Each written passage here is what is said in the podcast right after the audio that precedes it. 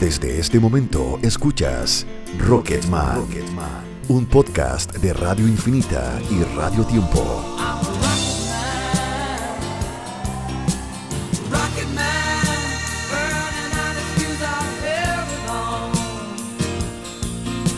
La canción que escuchamos estuvo prohibida en las radios norteamericanas después de los atentados del 11 de septiembre del 2001.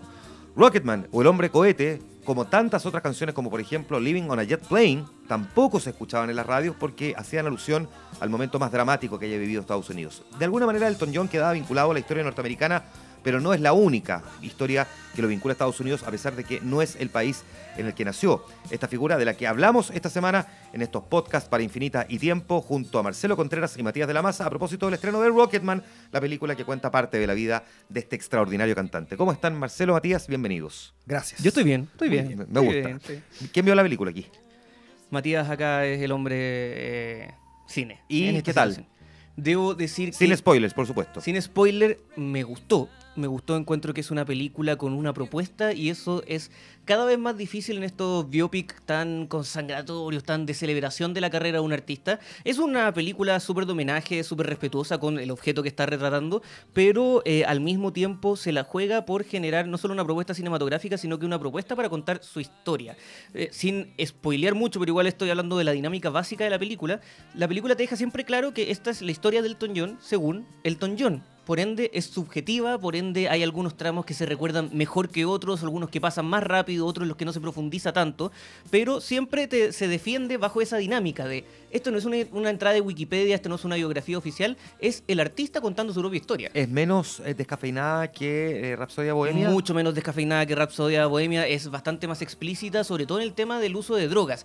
En lo que respecta a la sexualidad, que se ha hablado mucho sobre que la película tiene una escena de sexo gay y todo, técnicamente sí, pero es una escena que también podría haber sido para mayores de 14, o sea, no es necesariamente para mayores de edad la escena.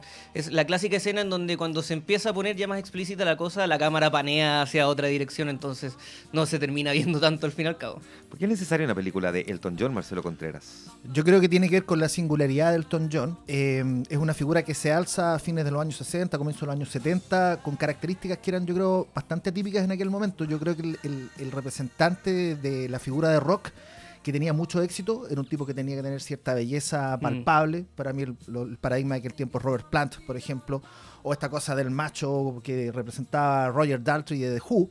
Sin embargo, em, eh, Elton John no tiene nada de esto. Es un tipo que no es particularmente atractivo, un tipo bajito, rechoncho, dedos cortos, incluso que no son precisamente los más aptos para dominar el piano y sin embargo lo hacía y a través de un instrumento que tiene mucho espacio en la música rock, como es el piano, pero a la vez es bien poco rockero, mm. porque no tiene esta significancia erótica que tiene, por ejemplo, utilizar la guitarra o el bajo, o incluso el despliegue físico que implica la batería.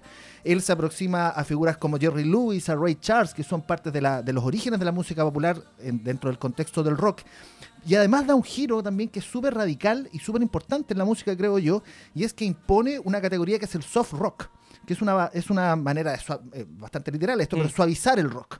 Entonces tiene características bastante diferentes respecto de que era el contexto de aquel tiempo y lo otro que él era un artista que trabajaba en asociación con otro, como es el caso del letrista Bernie Taupin. Entonces tiene una serie de singularidades Elton John y que él después refuerza con esta con esta presencia escénica que era bastante extravagante, haciéndose un poquito espacio ahí en lo que era el glam rock de aquel tiempo, pero por sobre todo tiene que ver con las canciones, la calidad de las canciones, em, la manera de donde este tipo interpreta con una, con una sencillez y una intimidad, y yo creo que termina representando a fin de cuentas y simbolizando una buena parte de la música popular de los años 70. Es bien interesante porque además, Matías, Marcelo, eh, eh, Elton John terminó vinculado a eh, una cantidad de íconos de la cultura pop de forma bien interesante por eh, eh, Freddie Mercury o con Freddie Mercury a través además de una de sus primeras parejas que se les conoció, pareja homosexual, que al mismo, claro, John Reed, que al mismo tiempo, digamos, trabajó muy activamente con, eh, con Queen, pero no solamente eh, Freddie Mercury, Marilyn Monroe, a quien le dedica Candle in the Wind, luego Diana de Gales, a quien le reescribe la canción, Diana de Gales que además acompañaba a Elton John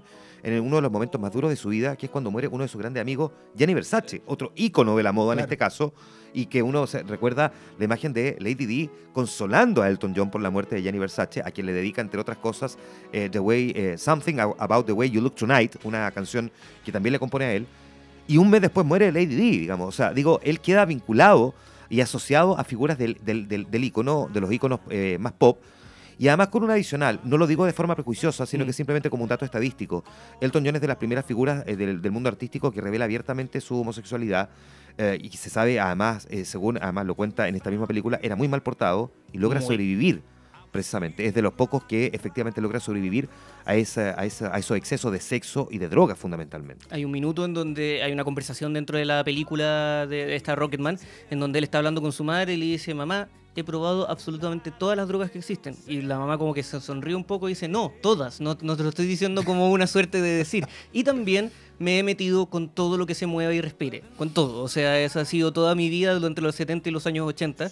Y la película no, deja de lado, como no omite esos detalles, pero también le agrega una suerte de eh, melancolía a Elton John, sobre todo por la lucha de él aceptarse a sí mismo con todas las características que han dicho, que va mucho más allá de la sexualidad, que es, además que él la tenía que mantener independiente, que la reconoce abiertamente en, en algún punto. Aunque La- la reconoce, pero después como que da un paso atrás y Sí, se casa con una mujer. Exacto, claro. Diz, primero dijo que era bisexual en los años 70, se Eso. casa con una mujer en los años 80 y después cuando se separa de ella, recién ahí ah, le dice al mundo, no, yo soy abiertamente gay, no es bisexual ni nada. Que es el año 88 más Claro, o menos. por ahí. Exacto, 88, pero eh, él, la película te deja en claro que él no se sentía mal consigo mismo solo por su sexualidad, sino que por todo lo que mencionaba Marcelo, por ejemplo. Era un tipo bajo, rechoncho, de lentes, muy, muy tímido, que tuvo que compensar esa timidez extrema teniendo una personalidad totalmente atípica y antítesis de lo que es él sobre el Con escenario. alopecia, no olvidemos que. Con alopecia, con ¿no? alopecia Decía- a comienzos de los 70 ya. En un minuto la madre le decía, a los 20 años tú vas a estar calvo como un huevo. O sea, eso decía, es el, genera, el, el gen de los hombres de mi familia. Entonces,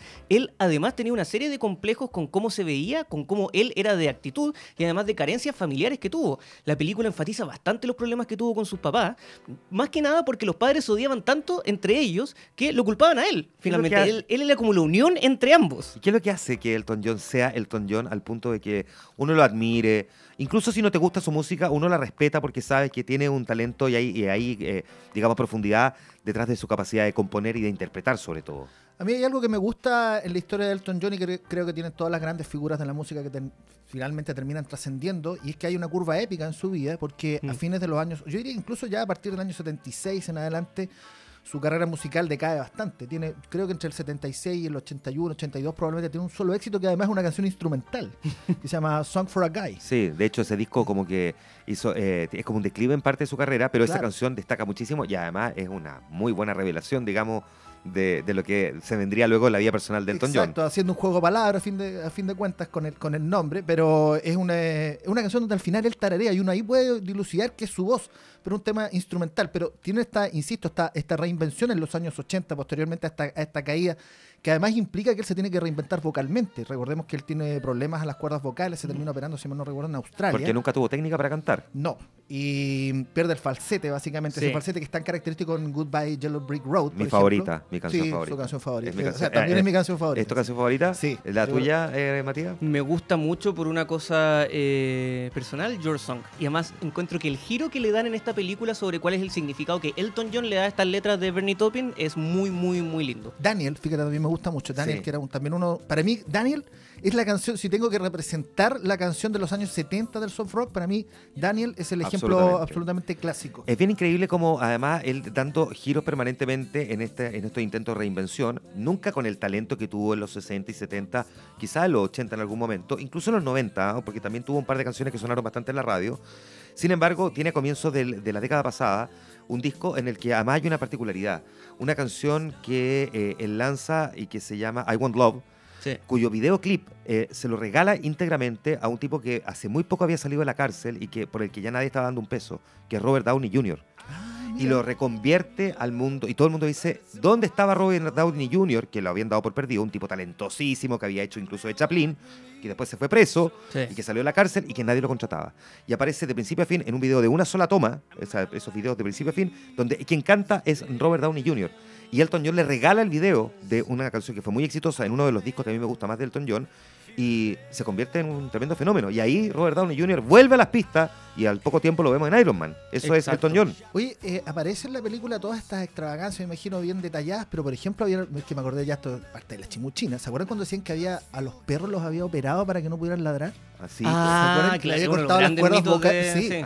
que está, eh, anda por ahí con la historia de Keith Richard cambiándose la sangre, pero era, era bien eh, mencionado. Bueno. Quiero destacar que esa canción I Want Love no solo aparece en la película, sino que aparece bastante temprano y esa es una de las propuestas que tiene la cinta, que es un musical. A diferencia de Bohemian Rhapsody, que las canciones solo aparecían cuando Queen las tocaba sobre el escenario, las estaba componiendo, esta es una película con números musicales. La vida de Elton John se va intercalando con sus canciones y por eso no sigue necesariamente un orden, un orden cronológico y I Want Love, de hecho creo que es una de las primeras canciones que aparece en la película.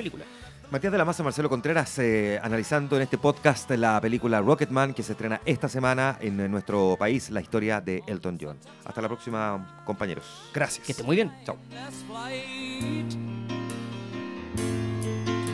Fue Rocketman, Rocketman, un podcast de Radio Infinita y Radio Tiempo.